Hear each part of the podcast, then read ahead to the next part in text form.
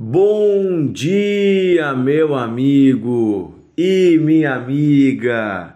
Que a paz do Senhor esteja com você neste dia, nesta semana.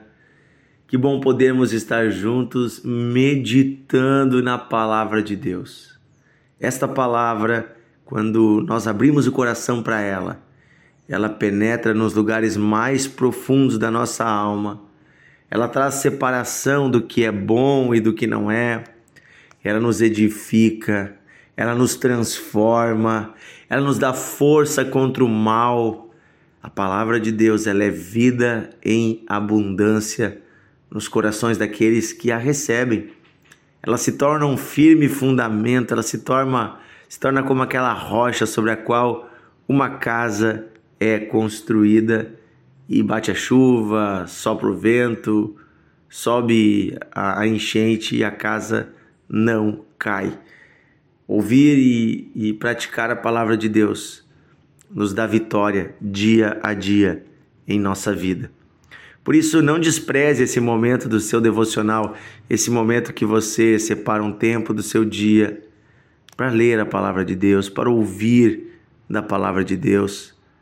Alimente sua alma ela é preciosa e, e ela é eterna. A sua alma, o seu espírito vão herdar o reino dos céus.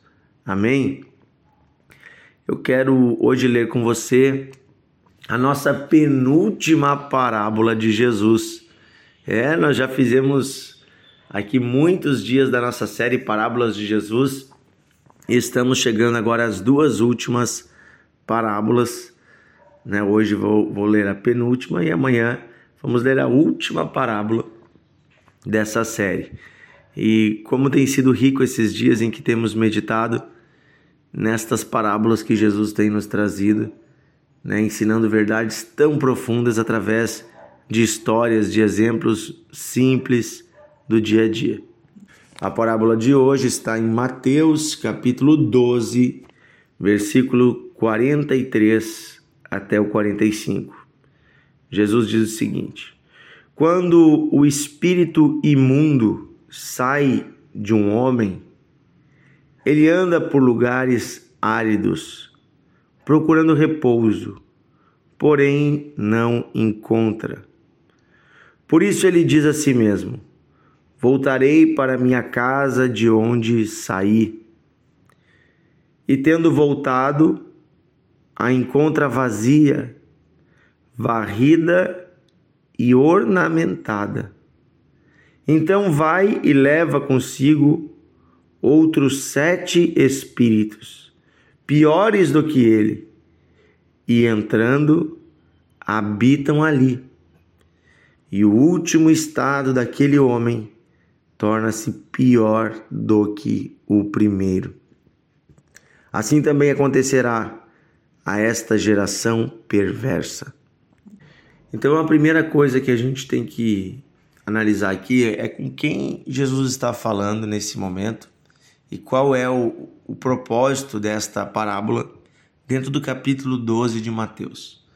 Você vai ver que Jesus ele está conversando com uma multidão, está falando com pessoas, e os fariseus, que era um grupo religioso, um grupo que até em alguns momentos se aproximou de Jesus, mas quando viu que Jesus começou a, a realizar milagres, que Jesus começou né, a se declarar o Filho de Deus, que Jesus começou a dizer que ele é o cumprimento das profecias, esse grupo se afastou de Jesus.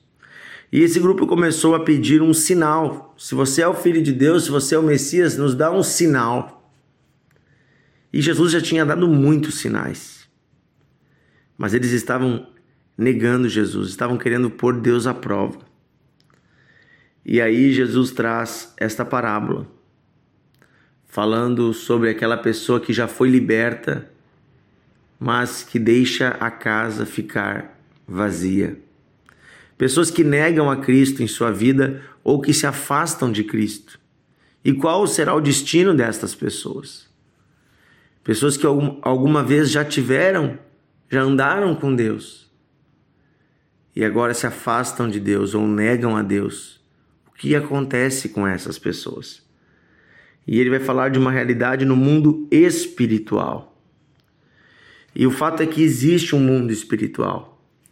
Esse é um aspecto importante de nós falarmos e deixarmos bem claro aqui no nosso devocional. Queridos, eu amaria poder dizer para você que o diabo não existe. Eu ficaria muito feliz se eu pudesse dizer para você que o diabo não existe, que isso é apenas uma alegoria, que, que os espíritos malignos não existem, que demônios não existem. Eu gostaria muito de poder falar isso, porque seria algo muito agradável a ser dito. Porém, essa não é a verdade. A verdade é que existem anjos e existem demônios. Existe Deus e existe também o diabo. O fato é que existem existe o espírito de Deus, o Espírito Santo, mas também existem espíritos malignos. E isto tudo é algo bem real. E quando nós estamos afastados de Deus, quando nós vivemos longe de Deus, quando estamos vivendo no pecado, estamos sob o domínio de Satanás e os seus espíritos malignos. Eles guiam as pessoas no caminho mau. Eles atormentam as pessoas e eles dominam as pessoas. O fato é que os espíritos malignos, eles não eles não têm um corpo. Então eles precisam habitar dentro de pessoas. Eles não têm uma casa para morar, um corpo. E eles procuram quem possam dominar. E quando algum homem ou mulher dá lugar a eles, eles vêm e habitam nessa pessoa, mas eles não, eles não batem na porta perguntando. Eles invadem. Se a porta está aberta, eles entram.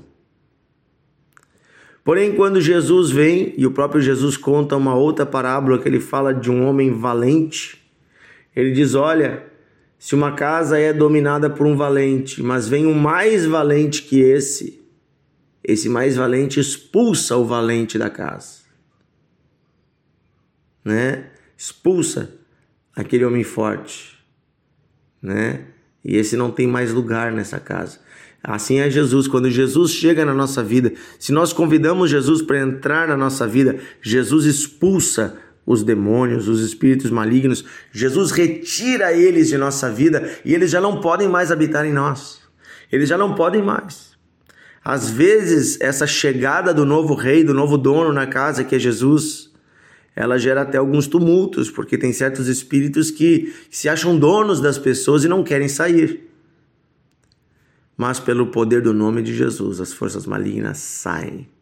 Saem. E quando Jesus entra, quando Deus entra, essa pessoa é livre. E aí o que acontece? Aquela casa que antes estava suja, aquela vida que antes estava cheia de coisas erradas, começa a ser limpa, começa a ser purificada, começa a ser adornada. É como uma casa que estava lá na mão de bandidos, uma casa que estava na mão do tráfico e ela tá lá toda abandonada, suja, caindo aos pedaços, e aí vem a polícia e restaura a casa para o verdadeiro dono. E aí então a casa ela é reformada, ela é arrumada, ela é deixada bonita. Você está acompanhando comigo a comparação aqui de Jesus? Porém, meus queridos, olha o que, que Jesus diz. Porém, se passar um tempo e esse espírito observar que a casa ficou vazia, ele vai voltar e ele vai trazer com ele outros sete espíritos. E a situação desta casa será pior do que antes. Olha o que ele diz: ele diz, olha que o espírito volta e diz, encontra a casa vazia, varrida e adornada. Vazia quer dizer que não tem ninguém morando. Varrida quer dizer que ela está limpa. Adornada quer dizer que ela está bonita. Quando Jesus entra na vida de alguém, ele limpa a vida dessa pessoa, ele deixa a vida da pessoa bonita. Porém, se essa pessoa em algum momento retirar Jesus da sua vida, se afastar de Jesus, tirar Jesus do lugar de honra, a casa vai ficar vazia. O que é a casa vazia? É um coração que perdeu a presença de Deus. É um coração que perdeu o Espírito Santo. É um coração que não é mais morada de Jesus. E como que nós tiramos Jesus da nossa vida? Entristecendo a Ele. A Bíblia diz: Não entristeçais o Espírito Santo. Como é que entristecemos o Espírito Santo? Quando nós nos entregamos de novo ao pecado, quando nós desonramos a Deus, quando nós voltamos a velhas práticas das quais Deus nos libertou, práticas que desagradam a Deus. Quando que nós entristecemos o Espírito Santo? quando nós negamos a Cristo vivendo de um modo indigno. É claro que Deus não nos abandona assim na primeira. Deus não desiste de nós. Eu tenho certeza disso porque eu andei muitos anos afastado de Deus, mas o Espírito Santo continuava tocando no meu coração e batendo na porta. Porque Jesus não é como os espíritos malignos. Eles invadem quando tem uma brecha. Jesus não. Jesus bate na porta.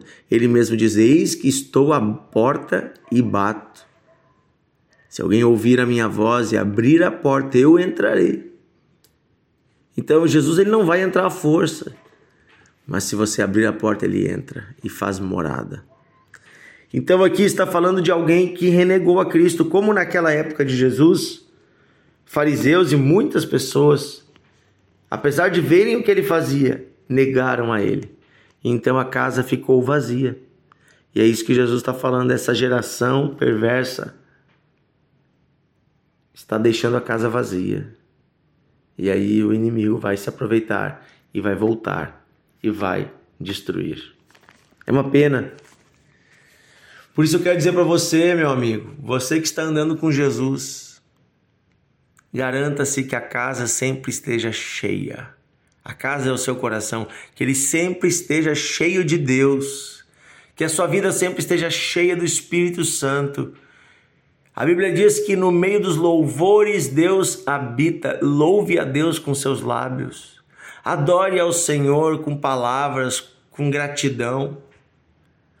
Ao invés de reclamação, de murmuração, de palavrões, de músicas do mundo, ao invés de pensamentos impuros, de, de piadinhas de baixo calão, comece a colocar no seu palavreado palavras de gratidão.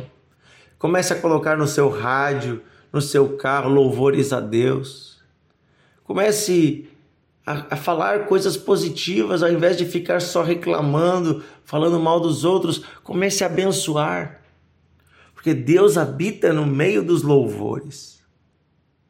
Deus não vai habitar num lugar sujo se você começar a trazer sujeira para dentro do seu coração, Deus não vai morar ali. Então, meu querido, mantenha o seu coração como uma casa aprazível, agradável para Deus. E o diabo nunca vai ter lugar para entrar, porque enquanto Deus estiver aí, as trevas não entram, as trevas não voltam. Enquanto Deus está morando aí, as trevas não têm lugar.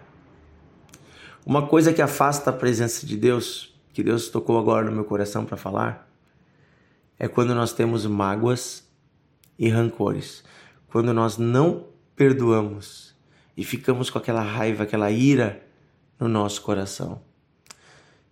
Em Hebreus há um texto na Bíblia que diz assim, ó: Não deixem que nenhuma raiz de amargura brote no vosso coração, para que ela não vos afaste da graça de Deus e não gere perturbações. Uma raiz de amargura é quando guardamos uma mágoa, um rancor. Isso nos torna pessoas amargas e isto afasta a presença de Deus. Porque Deus é um Deus de perdão. Deus nos perdoou quando nós não merecíamos. E o que Ele pede de nós é que nós também perdoemos as pessoas que falham conosco. Que Deus tome o seu coração que ele esteja limpo, limpo também de mágoas, de, de rancores. Eu sei que às vezes não é fácil perdoar, mas quando perdoamos, o inimigo não tem mais lugar em nossa vida. Amém? Libere perdão. Diga, Senhor, eu desejo perdoar e eu decido perdoar em nome de Jesus esta pessoa que falhou comigo mas o Senhor Deus não falhou comigo e em nome de Jesus eu perdoo e eu estou livre e eu não guardo mais nada e eu não fico mais pensando, eu não fico mais lembrando. E aí o pensamento vai vir de novo e você vai rejeitar em nome de Jesus. Amém? Amém? Esse é o segredo para ter um coração cheio da presença de Deus. Querido Deus e Pai, obrigado porque o Senhor habita em nós. Obrigado porque o Senhor escolheu habitar em pessoas tão imperfeitas como nós, escolheu colocar em nós o teu espírito, escolheu colocar em nós as tuas promessas, escolheu colocar em nós a tua palavra. Pai querido, eu peço hoje em nome de Jesus, renova o nosso coração. Nos dá, Senhor, da tua palavra, nos dá do teu espírito, nos dá da tua presença. Enche a nossa vida com a tua presença e não deixa que nenhum espírito maligno chegue perto. Ô oh, Senhor, ajuda essa pessoa que tem que perdoar a liberar o perdão. Ajuda essa pessoa, Senhor, que de repente está com a casa vazia. Toma esse coração, Senhor. Diga assim, meu irmão, minha irmã, Jesus Cristo, vem habitar em mim. Diga assim, Espírito Santo, enche a minha vida. É isso que nós pedimos, Pai, em nome de Jesus. Amém. Amém. Que Deus abençoe você, que a presença de Deus guie o seu dia, a sua vida, a sua semana, em nome de Jesus.